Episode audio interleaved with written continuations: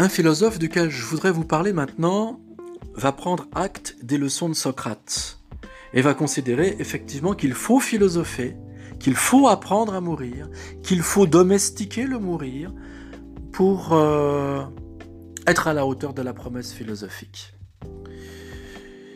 Et ce philosophe duquel je vais vous parler, son nom vous est sans doute familier, c'est le philosophe Épicure. On le connaît parce que on a toujours considéré qu'il était le philosophe euh, du plaisir, le philosophe qui considérait que rien n'était plus important dans l'existence que tout entièrement se consacrer au plaisir. C'est assez juste, encore qu'il faudra un petit peu nuancer ce que l'on appelle plaisir, ce qu'on appelle volupté, et il y a chez euh, Épicure euh, une invitation aussi à la modération, n'en déplaise aux apéros zoom qui des fois s'éternisent, mais qui ne font pas de nous des exceptionnels épicuriens. Euh, la pensée d'Épicure, elle est intéressante. Pourquoi? Parce que euh, je crois qu'il prend vraiment acte euh, de ce que j'ai appelé tout à l'heure, dans l'épisode précédent, de la frivolité de l'existence. Il la prend en sérieux. il prend acte de ce que, au fond, la vie, la vie est dérisoire. On a des indices de ça. On a comme premier indice le fait qu'il va suivre les leçons de Démocrite. Vous connaissez Démocrite, c'est le philosophe grec qui, euh, le premier, a pensé euh, les atomes et qui a considéré que nous n'étions que des agrégats d'atomes. Et puis on a une deuxième piste, c'est la piste d'un des disciples de, Lucrèce qui s'appelle euh, d'un des disciples d'Épicure qui s'appelle Lucrèce. Et Lucrèce a théorisé ce qu'il appelle le clinamen. Le clinamen, c'est quoi? C'est la déclivité, la déclinaison. C'est-à-dire, il rajoute une couche, si vous voulez, à la pensée de, Démocrite.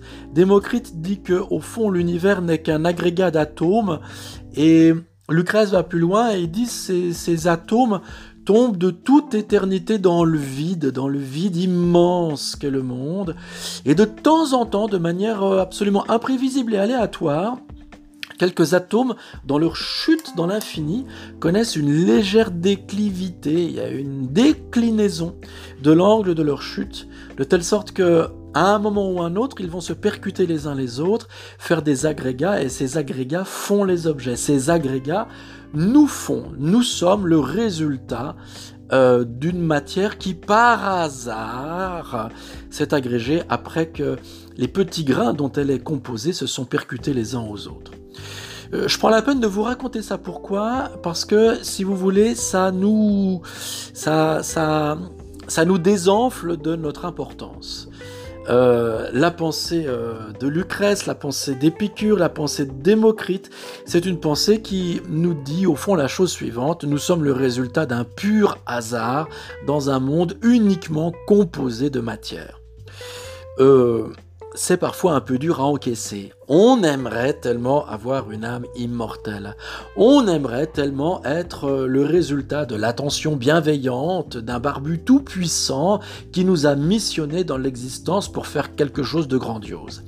Eh bien, Épicure, euh, lecteur de Démocrite, et Lucrèce, lecteur d'Épicure, vont nous inviter un petit peu à dégonfler nos espérances et à nous faire admettre au fond que nous ne sommes rien d'autre qu'un conglomérat d'atomes qui sont là apparus par hasard. Alors, euh, blessure narcissique, c'est certain, euh, insistance à reconnaître combien la vie est dérisoire, mais en même temps, vous allez le voir, euh, ça va aussi nous proposer un certain rapport, au mourir et un certain rapport au vivre. Le certain rapport au mourir, c'est quoi? Eh bien, Épicure va essayer de nous exhorter à, à concevoir que la mort n'est rien pour nous. Nous n'avons pas à craindre la mort. Nous n'avons pas à être hantés et habités par l'obsession de la mort qui nous guette. Pourquoi? Parce que, euh, je le cite dans un célèbre passage de sa lettre à Ménécée en 125, je crois 124-125, c'est la, la pagination, c'est pas l'année parce que Épicure, c'est 3 siècle avant. Bah, écoutez, peut-être une seule phrase, elle est très explicite. Habitue-toi à penser que la mort n'est rien par rapport à nous. La mort n'est rien par rapport à nous. La traduction de Marcel Conche. habitue-toi à penser que la mort n'est rien pour nous. Euh, euh, euh, ce conseil, il faut le prendre tous les jours. Hein. La posologie épicurienne, c'est tous les jours une dose de ne pas craindre la mort, car la mort n'est rien pour nous. Pourquoi la mort n'est-elle rien pour nous? Parce qu'il y a deux solutions, nous autres, qui sommes un tas de matière agrégée par hasard. Première solution, nous sommes vivants. Si nous sommes vivants, la mort n'est rien pour nous. Pourquoi? Parce que jamais je ne vais mourir. Pourquoi jamais je ne vais mourir? Mais parce que le moment de la mort, c'est le moment où le je disparaît. Parce que l'agrégat atomique qui me compose se dissout. Et comme il est le support de la conscience, en même temps que l'agrégat atomique qui se dissout, c'est la conscience qui disparaît. Donc, il est impossible, logiquement, de dire je vais mourir un jour. Car le jour de ma mort, je ne serai pas là pour mourir. Le propre de la mort, c'est qu'elle dissout le sujet qui pourrait être l'objet, ou qui pourrait être le sujet de mourir. Donc, vraiment, il faut accepter cette euh, évidence logique qui consiste à dire que la mort ne me concerne pas. C'est une évidence logique. Je ne serai pas là au moment de ma mort. Au moment où la mort va rentrer dans ma demeure existentielle par la porte, c'est le moment précis où moi je passerai par la fenêtre. La mort ne me concerne absolument pas. C'est fondamental de le comprendre intellectuellement, mais c'est fondamental de le métaboliser existentiellement. C'est pourquoi le début de la phrase d'Épicure commence par habitue-toi à l'idée que la mort n'est rien pour toi. C'est-à-dire, c'est pas seulement une idée, mais ça doit être aussi une habitude de l'existence. Habitude de l'existence qui consiste à quoi faire? À évacuer dans cette vie dérisoire, dans cette vie qui est le résultat d'un aléa, dans cette vie qui est le plus, le plus contingent possible, eh bien, habitue-toi à évacuer ce noir fantôme qui s'appelle le mourir. Habitue-toi à évacuer cette obsession funeste qui s'appelle la méditation de la mort. Car la grande affaire du vivant et la grande affaire du sage consiste à méditer la vie, à méditer le dérisoire de la vie pour véritablement l'embrasser à bras le corps. La grande sagesse épicurienne consiste à dire la vie n'est rien, elle est infiniment dérisoire, elle est infiniment fragile, mais c'est parce qu'elle est infiniment précaire, fragile et dérisoire que je dois absolument la chérir et que je dois me débarrasser de cette espèce de pathologie mentale qui consiste à être, pour ainsi dire, empoisonné par, euh, euh, intoxiqué par ce qui n'est pas tant une idée qu'une obsession malheureuse et qui s'appelle la pensée de la mort. Donc vous voyez par rapport au programme socratique, par rapport au programme euh, philosophique qui consiste, à dire, qui consiste à dire que philosopher c'est apprendre à mourir, on pourrait presque doubler au fond la proposition. Et on pourrait dire avec Épicure que philosopher c'est apprendre à mourir à l'idée de la mort. C'est prendre acte que la vie est infiniment dérisoire, et qu'il n'est pas sérieux de méditer la mort de son vivant, car la mort n'est rien à nous autres vivants. Donc comme la vie est fragile et dérisoire, toute mon attention doit être tournée vers elle, et toute mon, attitude existentielle au quotidien doit consister à bannir en moi le funeste, qui est le funeste de, de la mort, de l'échéance, qui serait finale, car cela ne me concerne pas. Application peut-être euh, à un cas concret. Voilà que ah, je m'apprête à rentrer dans la chambre de quelqu'un dont je dis qu'il est en fin de vie. Hop, erreur.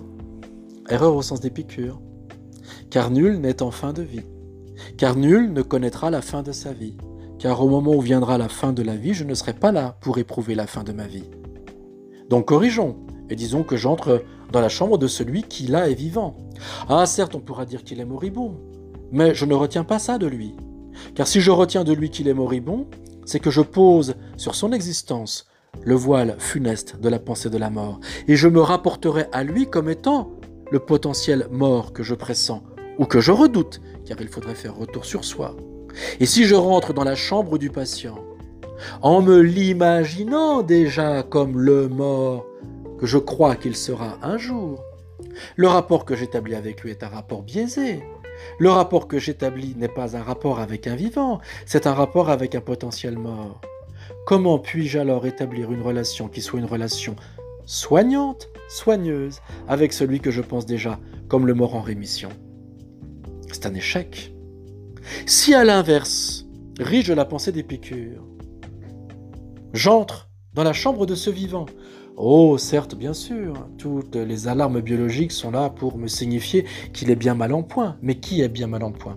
Un vivant. Et moi, que dois-je faire?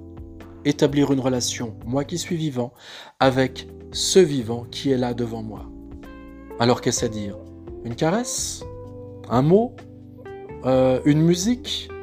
Ou tout simplement peut-être euh, orienter le lit afin que la lumière du soleil puisse euh, ainsi caresser la peau? Il ne réagit pas. Qu'importe.